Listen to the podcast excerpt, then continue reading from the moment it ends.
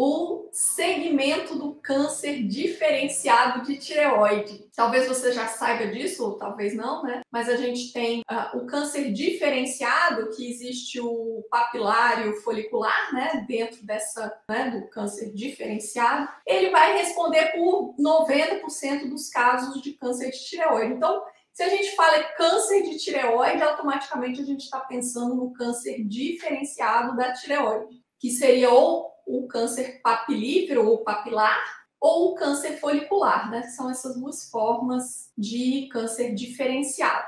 E olha, é o seguinte, o que que acontece, né? Na maioria das vezes, assim, eu estava dizendo que para você se submeter para a prova de título, você vai precisar de uma boa preparação. E aí, como é que o pessoal se prepara, né? Porque aí é que vem os obstáculos, né? Como é que o pessoal se prepara para a prova? Ah, então tá bom, eu tenho que estudar o câncer diferenciado da tireoide. Ah, então tá bom. Então, deixa eu ver aqui o que, que eu tenho que fazer. Ah, tem que dosar tiroglobulina, tem que pedir ultrassom, tem que não sei o quê. E aí vai aquela coisa daquele estudo câncer diferenciado. Aí você vai lá, tópicos, né? Tipo assim, é um protocolo. Gente, não funciona assim. Olha, a chance são que se você fizer assim, o negócio vai, o caldo vai entornar. O caldo vai entornar por quê? Porque uma boa preparação para a prova de título significa você realmente mudar né, a sua forma de enxergar, passar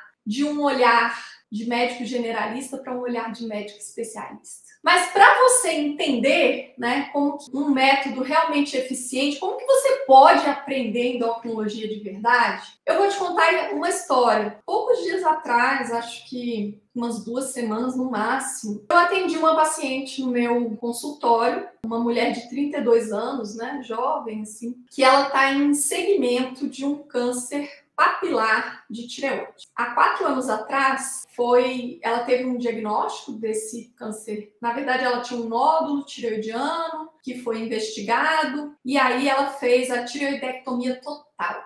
E isso tem quatro anos. Ah, e aí, na estratificação, ela foi considerada risco intermediário. Opa, você deve estar pensando, gente, que, que, que diabo de estratificação é essa, né? O que, que é isso? E aí, olha, o que é a estratificação, eu vou te falar para que, que ela serve. Então é o seguinte, quando o paciente tem câncer diferenciado da tireoide, depois da cirurgia, a gente quer saber qual que é risco ou qual que é a chance desse paciente é, estar curado pela cirurgia ou desse paciente apresentar recidiva. E por que, que eu quero saber isso? Eu quero saber isso porque quanto maior for o risco do paciente uma recidiva ou dele já ter metástase agora, nesse momento, quanto maior for esse risco, mais intervencionista eu vou ser no segmento. Se esse risco for um risco pequenininho, eu vou ficar mais tranquilo. E aí eu vou, assim, eu não vou precisar complementar o tratamento, né? Só a cirurgia eu já vou considerar que foi curativa, não vou pensar, nossa, mas será que tem alguma outra doença à distância aí que eu né, não, tô, não, não, não identifiquei antes da cirurgia? Ou será que são chances altas né, do paciente ter uma metástase aí ao longo do E aí, se for isso, isso que o paciente, os indícios me mostram, mais agressivo, eu vou pensar em fazer um tratamento complementar com iodo radioativo, né? Eu vou pensar em um segmento mais colocar o TSH do paciente mais lá para baixo, né, bem suprimido, para tentar proteger o paciente de uma recidiva, enfim. Olha só, se você entende o porquê, a coisa já abre para você, né? Você fala assim, olha, a ah, estratificação de risco. Ah, tá, não eu preciso estratificar o risco, porque isso vai me dizer como que eu devo conduzir, se eu preciso ser mais agressivo ou não, se eu preciso complementar tratamento ou não, tá?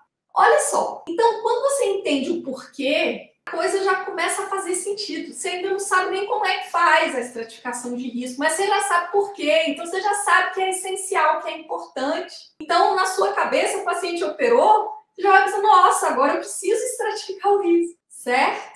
E aí, como que a gente estratifica esse risco? Ah, a gente pega lá os critérios, né? Pega o, o anátomo patológico, olha lá, né? cada uma das características lá do anátomo patológico do paciente. E aí, com isso, eu vou ter essa resposta. Se eu faço a estratificação de risco, eu sei se o paciente é de baixo risco, de risco intermediário ou de alto risco. E aí, de acordo com isso, ah, é de baixo risco, eu vou ser mais tranquilinha, eu não vou dar iodo radioativo, né? Eu vou deixar o TSH dentro ali de uma faixa normal, não vou precisar jogar o TSH lá para baixo e tal. Por quê? Porque eu sei que o meu paciente está curado com a cirurgia, né? A chance dele apresentar uma, uma metástase ou uma recidiva local é muito baixa.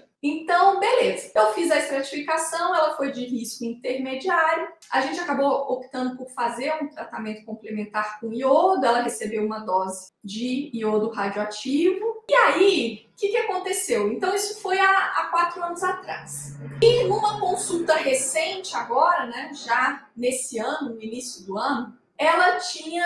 No início do ano? Sei lá, alguns meses atrás, estou um pouco perdida aqui nas datas. Mas foi há pouco tempo atrás, uma consulta recente. Ela veio uma tireoglobulina alta. O que é tireoglobulina? Tireoglobulina uma proteína que a gente utiliza como um marcador ao longo do segmento de pacientes que tiveram câncer diferenciado da tireoide, é, para a gente suspeitar da possibilidade de recidiva, né? A gente utiliza como um marcador tumoral. É, e aí essa tiroglobulina dela agora, nessa consulta recente, tinha vindo uma tiroglobulina alta e ela tinha um ultrassom cervical, né, ultrassom do pescoço, que mostrava dois linfonodos que eram suspeitos para a possibilidade de malignidade. Tinham, um tinha 2 centímetros, o outro tinha 2,4 centímetros, e as características deles eram suspeitas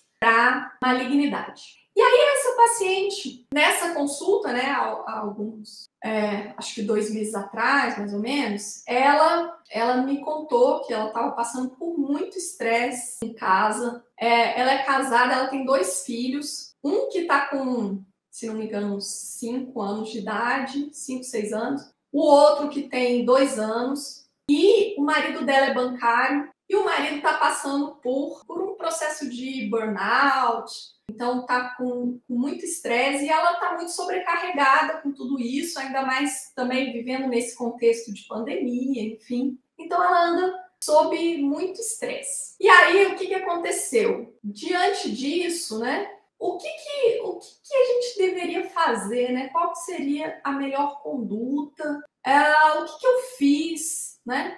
com, com essa paciente. No acompanhamento, né, do paciente com câncer de com câncer diferenciado da tireoide, pensa assim, ó, se você só decora, né, protocolo, fala assim, ah, não, primeira coisa, dose tiroglobulina. Ah, tiroglobulina veio alterada, eu faço isso, não sei o que, faço aquilo.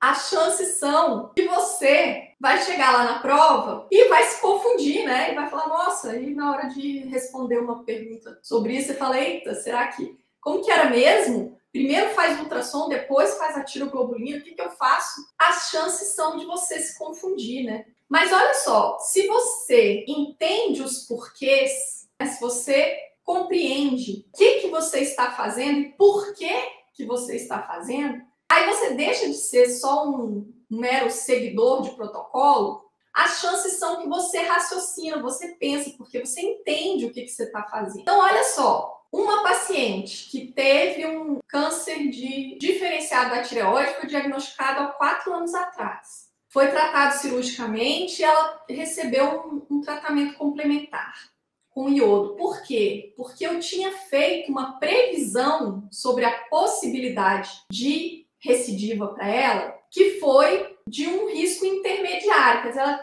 tinha chance né, de, de apresentar recidiva ao longo do acompanhamento. E aí, quatro anos depois, ela chega com uma suspeita de recidiva. E aí, olha só, então se a tiroglobulina vem, vem alta, eu suspeito de, de recidiva. E aí, se ela tem um ultrassom mostrando linfonodo suspeito, as chances são, poxa vida, ela tinha chance de apresentar recidiva. Ela tá com, com um marcador no sangue faz suspeitar disso. E o ultrassom dela me mostra linfonodos, então eu vou achar, como que eu vou interpretar isso, né?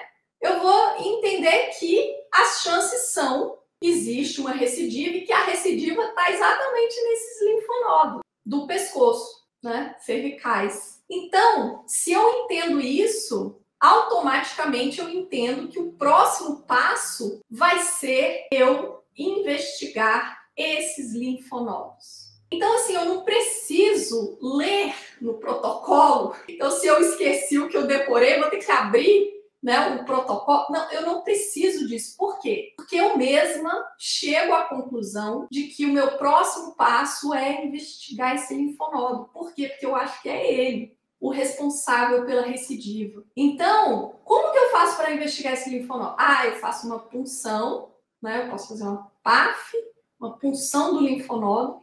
E, inclusive, eu posso até dosar tireoglobulina no linfonodo, no aspirado desse linfonodo. E tudo isso por quê? Porque eu já sei na minha cabeça que existe uma grande chance, altas chances, esse linfonodo estar é, infiltrado por células metastáticas. Então, assim, entendendo isso, eu tendo tudo é com método, né? Se eu estudo entendendo os porquês, eu uso o meu raciocínio e não o que eu decorei do protocolo porque eu já sei o que, que o meu protocolo me diz pensando, eu não preciso decorar o que está escrito. E aí, essa minha paciente, ela, é, eu solicitei, né, então, a, a, a punção do linfonodo com estudo citopatológico, né, que é aquele da lâmina, na, no laboratório de patologia, e também solicitei a dosagem de tireoglobulina no aspirado. E aí, o que, que aconteceu agora, recentemente, há cerca de 10 dias atrás, é, consulta dela comigo, inclusive foi uma teleconsulta, né, nem foi uma consulta presencial.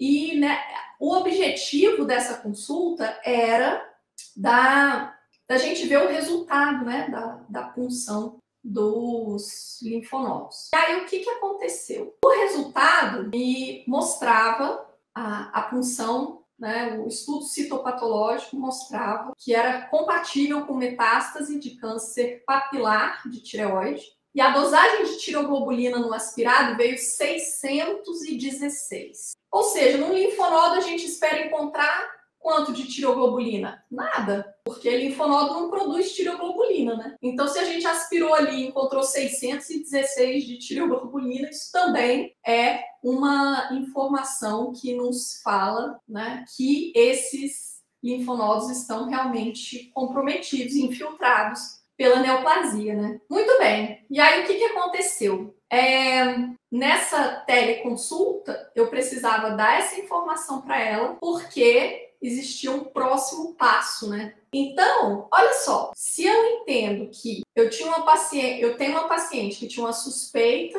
de recidiva. Agora, eu sei que aonde está essa recidiva, né? Então, meu próximo passo, olha só, eu estou pensando, eu não estou lendo o protocolo, né? E você está pensando junto comigo. Então, olha só, se agora a gente tem um diagnóstico, existe metástase, então eu tenho que pensar em tratar essas metástases. Eu tenho dois linfonodos aqui, né, no caso. Então, como que eu posso, qual que é a melhor abordagem terapêutica para linfonodos cervicais? Ah, para linfonodos cervicais é interessante a abordagem cirúrgica. A minha linha de raciocínio, ou a nossa linha de raciocínio, nos leva a crer que o próximo passo, qual é? É encaminhar paciente para abordagem cirúrgica. Então, é, uma vez que eu tenho o raciocínio na minha cabeça, eu posso é, conduzir o caso. E olha só, esse tipo de, de situação é, acontece frequentemente né, no, no, nosso dia a dia, porque o câncer diferenciado de tireoide é a malignidade mais comum né, dentro da endocrinologia. E o câncer de tireoide também é uma doença que está ganhando em prevalência, né? Vem ganhando em prevalência ao longo dos anos. E aí é claro, lógico e evidente que isso vai estar na prova do TIM, né? Cai mesmo na prova do TIM. Então é por isso que eu trouxe esse tema hoje para a gente discutir aqui. Tanto é que, olha, só para ilustrar aqui para você, né? Na prova do TIM de 2020, que aconteceu em novembro de 2020, caiu um, um, caso clínico que era assim, era uma mulher, olha que interessante, parecido com a minha paciente, uma mulher de 33 anos. E aí, no caso do, do, da prova, né, era assim, uma mulher de 33 anos que operou há 20 dias aí, na questão, aparecia o anátomo patológico dela.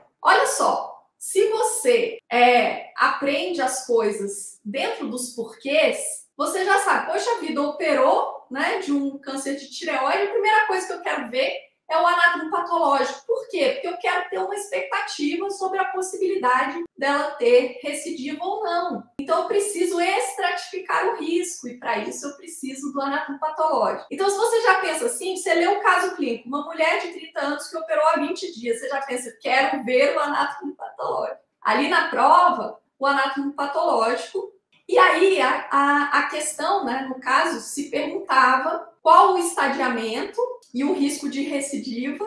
E aí se perguntava também se essa paciente tinha indicação de receber iodo radioativo ou não. Quer dizer, isso tudo já faz sentido na nossa cabeça antes mesmo da gente ler a pergunta, né? E aí depois a, a questão continuava, falando sobre o segmento, o que, que aconteceu depois, né? Ela trazia exames que vieram todos normais, tiroglobulina, anticorpo, ultrassom, tudo normal, e, e se perguntava qual a conduta a partir dali. Então, a questão da prova do TIM reproduz, né, muitas vezes, muitas das questões da prova do TIM reproduzem aquilo que a gente vivencia na prática, né? Porque o objetivo é verificar se o candidato é, tem habilidade de conduzir pacientes com doenças endócrinas. Justamente cobrado de você essa habilidade. E aí, se você decora protocolos, você confunde, né? Chega na hora da prova, você fica assim, ai meu Deus, será que eu faz iodo, não faz iodo? Opa, peraí, parece que eu tô confuso. Mas se você entende os porquês, você raciocina.